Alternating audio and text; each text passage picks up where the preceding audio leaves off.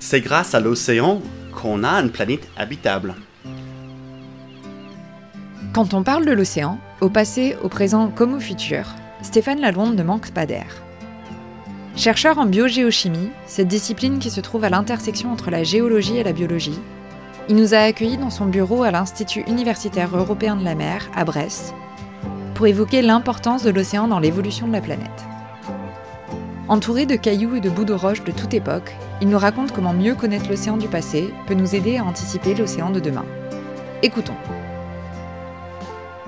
Mon métier, je le décrirai moi-même, euh, je suis géobiologiste. Je m'intéresse à l'intersection de la géologie et la biologie, et cette intersection, elle est en grande partie à travers l'océan.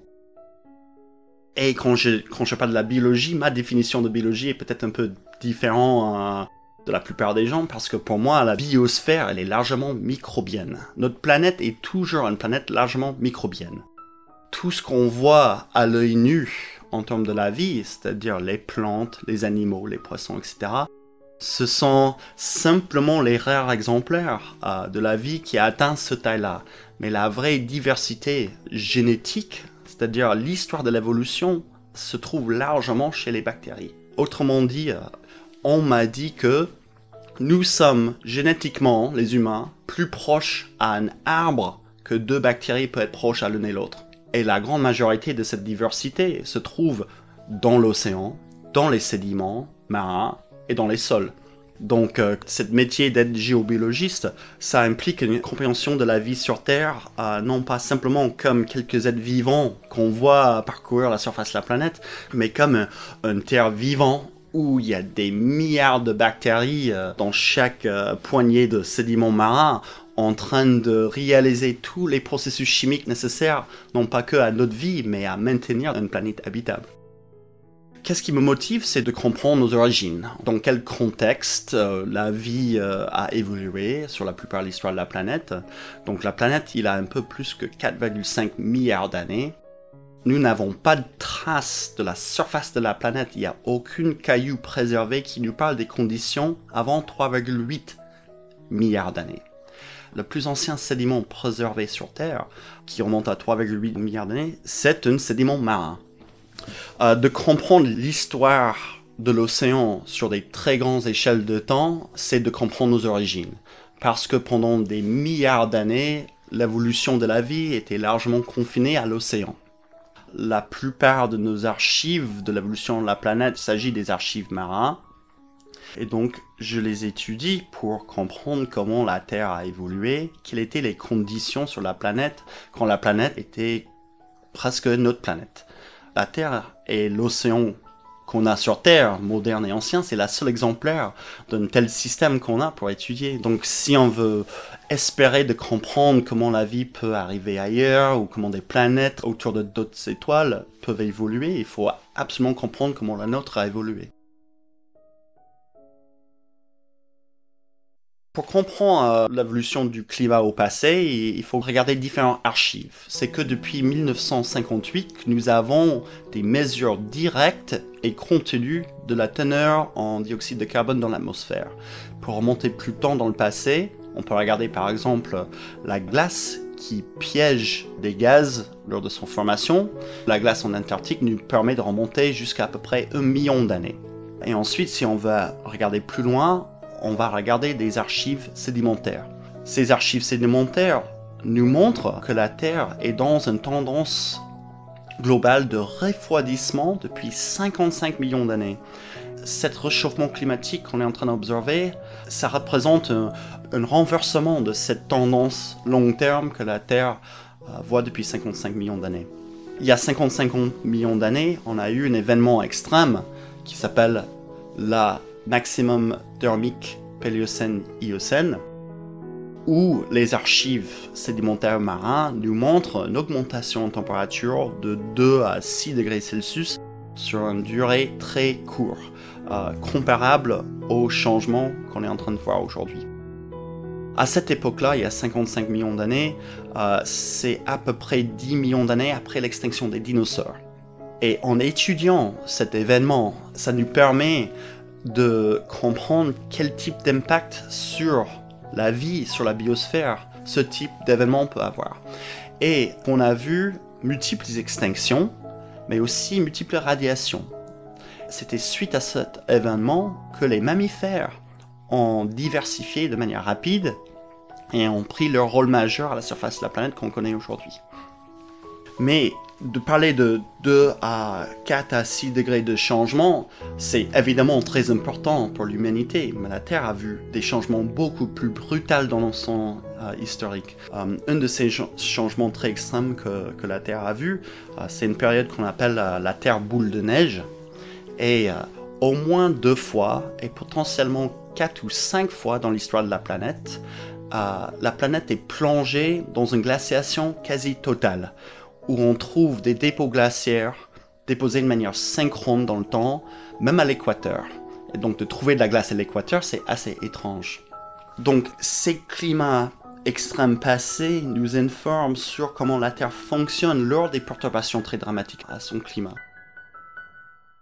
Une partie de mon travail, c'est de regarder l'archive sédimentaire de ces perturbations, de comprendre comment la Terre puisse réagir à des énormes bascules dans son cycle de carbone pour en partie mieux comprendre comment notre Terre va réagir avec la perturbation qu'on est en train de réaliser maintenant.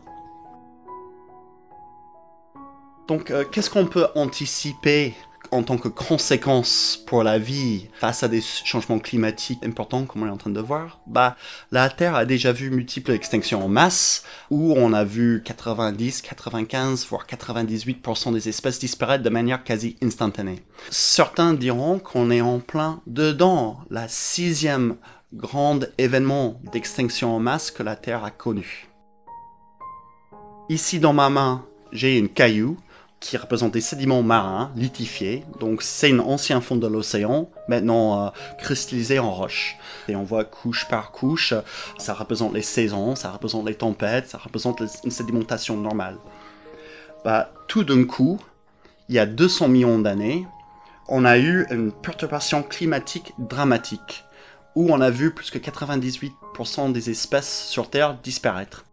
Et dans ce caillou dans ma main, il est marqué par un horizon assez étrange. Au niveau euh, de cette perturbation, on voit un changement dramatique dans la nature des lits sédimentaires.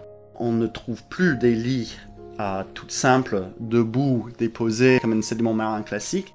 Tout d'un coup, on trouve des structures qui ressemblent à des fougères. Et au-dessus, on retrouve des lits sédimentaires, mais ils ne sont plus plats. Ils sont en bulbe, en dôme, et ces fougères et ces bulbes et ces dômes sédimentaires représentent des structures microbiennes.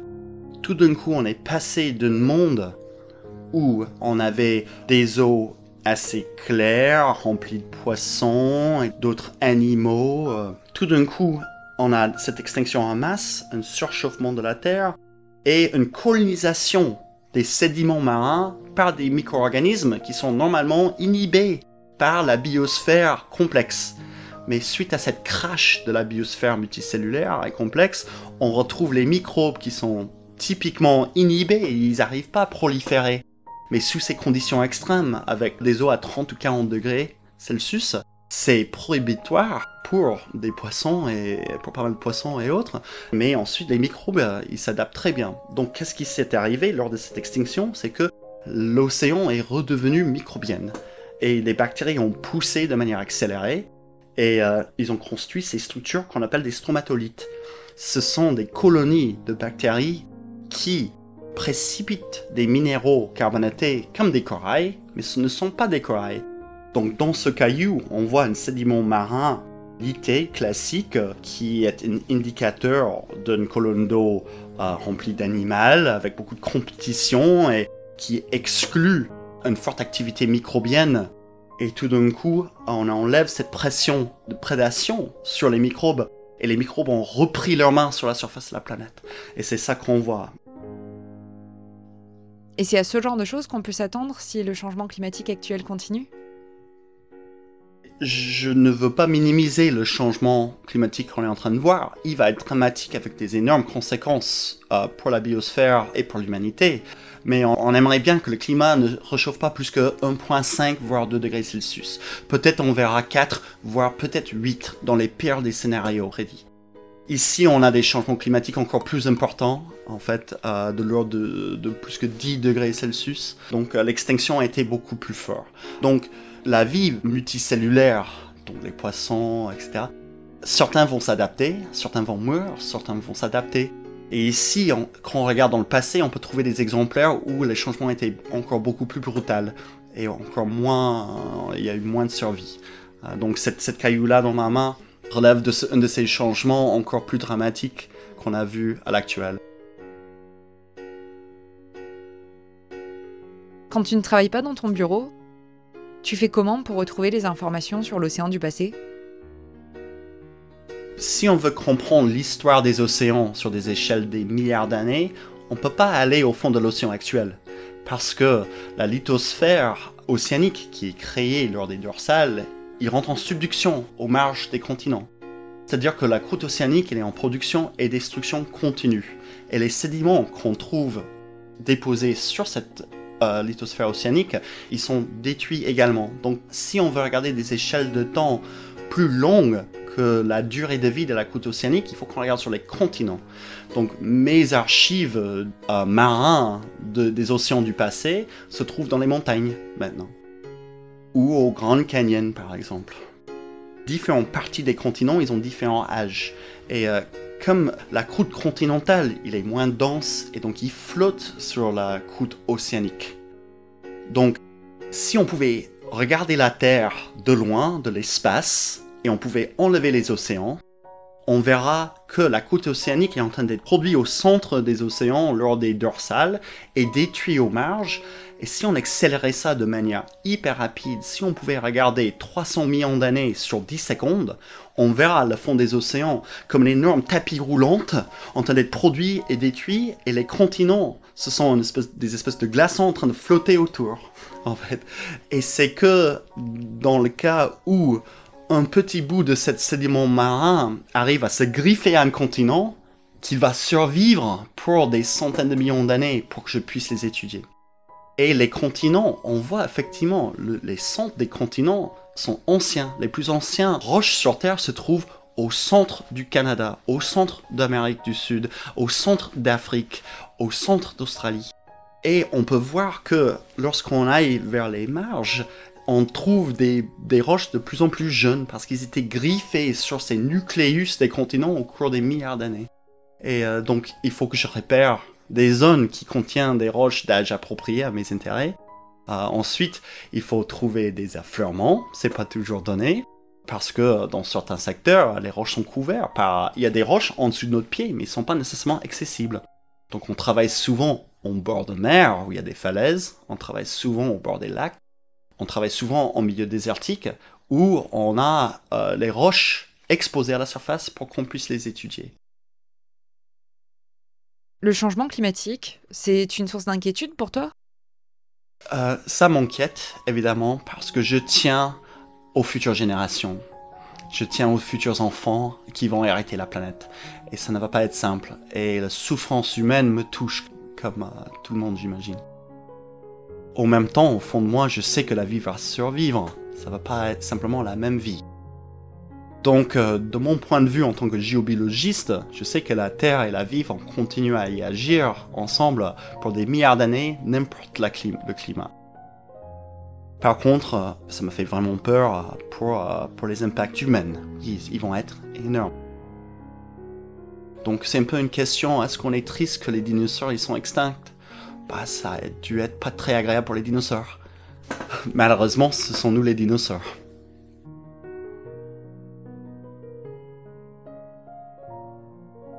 Et si tu devais distinguer un enjeu principal auquel fait face l'océan aujourd'hui, ce serait quoi pour toi? Pour moi, le principal enjeu que l'océan il est, il est face, c'est le changement climatique, il n'y a pas de question. Et euh, ce sont les, les gaz à effet de serre c'est le dioxyde de carbone, c'est l'acidification que ce dioxyde de carbone emmène envers l'océan. Et comment on peut sensibiliser à cette question? Bah, en fait, euh, moi, dans ma vie personnelle, j'essaie de faire autant que je pense comme beaucoup de gens, hein, des gestes où je peux pour limiter mon impact, en fait, en termes d'émissions de CO2 et d'autres gaz à effet de serre. lors du quarantaine, lors du confinement Covid qui était quasi mondial, euh, on a vu une baisse en émissions des gaz à effet de serre qui était au maximum 25% et plutôt autour de 17%. Et ça, c'est qu'on arrête quasi toute activité. On reste chez soi, on, fait très très peu en termes de déplacement, en termes de consommation, etc. Donc moi j'ai vraiment peur que ces actions par les individus ne vont pas suffire. On voit très bien que législation ont été législées d'être confinées et ça marche. Donc pour moi, il faut qu'on agisse de manière législative là-dessus parce que en tant qu'individu, on est assez limité dans notre capacité d'agir. Et euh, il faut vraiment euh, trouver d'autres moyens, il faut stimuler d'autres moyens de production d'énergie, de transport et autres. Sont des incitations très très fortes, c'est-à-dire euh, qui agissent au niveau des corporations multinationaux. je ne vois pas comment on va s'en sortir.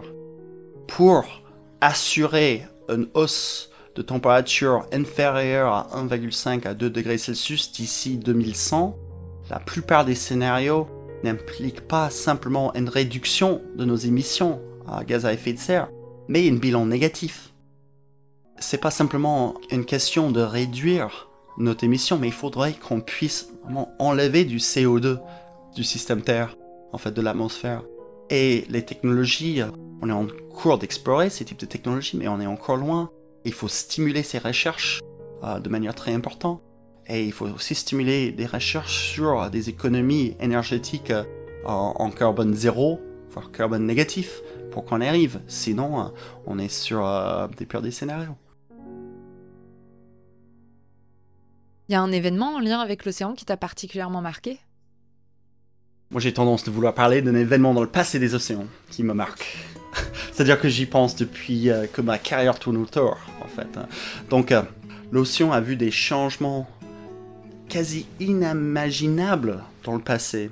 Et ce qui m'a marqué le plus, c'était son oxygénation, il y a environ 2,5 milliards d'années. Je pense qu'il y a très peu de gens au courant qui avaient très peu de dioxygène libre dans tout le système Terre quasi la moitié de son histoire. Et cette molécule oxygène, on le respire tous. C'est vraiment à la base de, la vie, comme on le voit en termes de vie, euh, vie multicellulaire euh, macroscopique.